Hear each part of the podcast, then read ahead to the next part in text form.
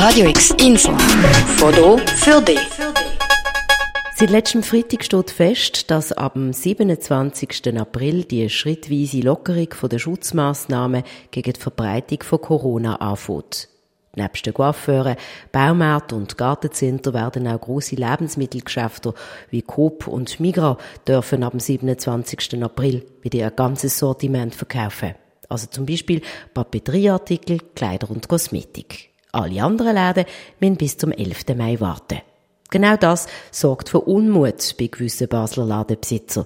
Zum Beispiel bei der Vanessa Del Moral, die eine Kleiderboutique führt.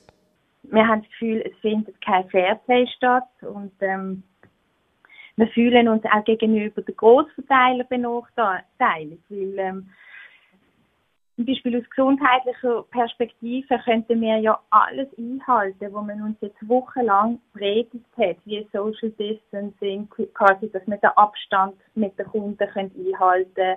Wir könnten gewährleisten, dass nicht mehr wie ein, zwei oder drei, also was auch immer die Massnahmen wären, auf der Verkaufsfläche hätten.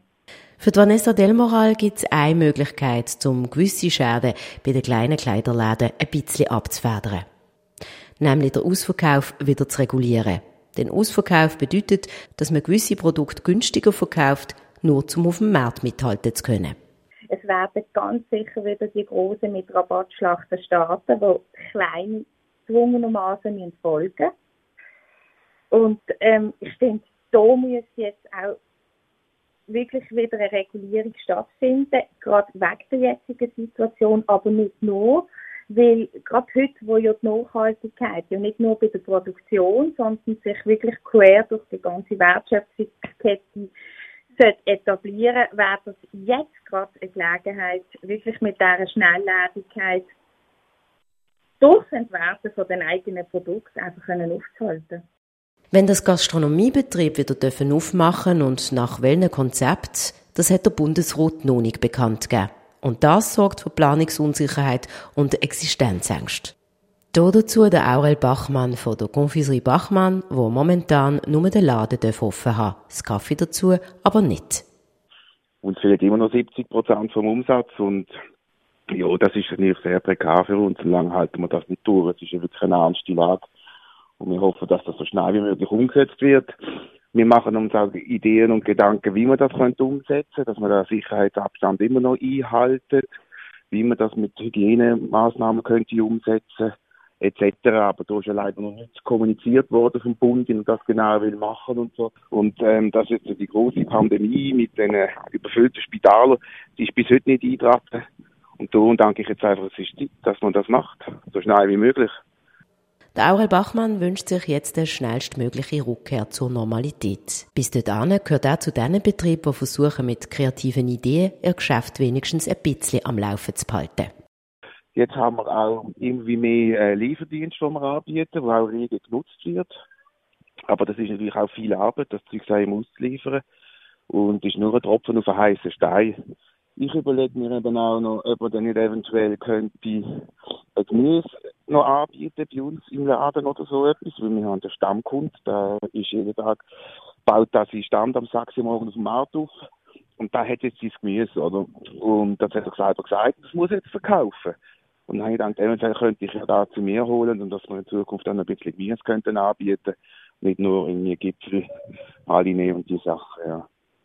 Dass die Basler Geschäfte neue Ideen ausarbeiten, findet der Matthias Böhm, Geschäftsführer von Pro Innerstadt, zwar richtig und wichtig, aber er warnt auch vor Aktionismus.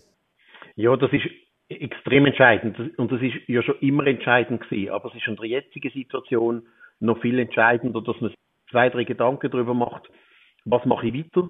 Oder was mache ich jetzt erst recht?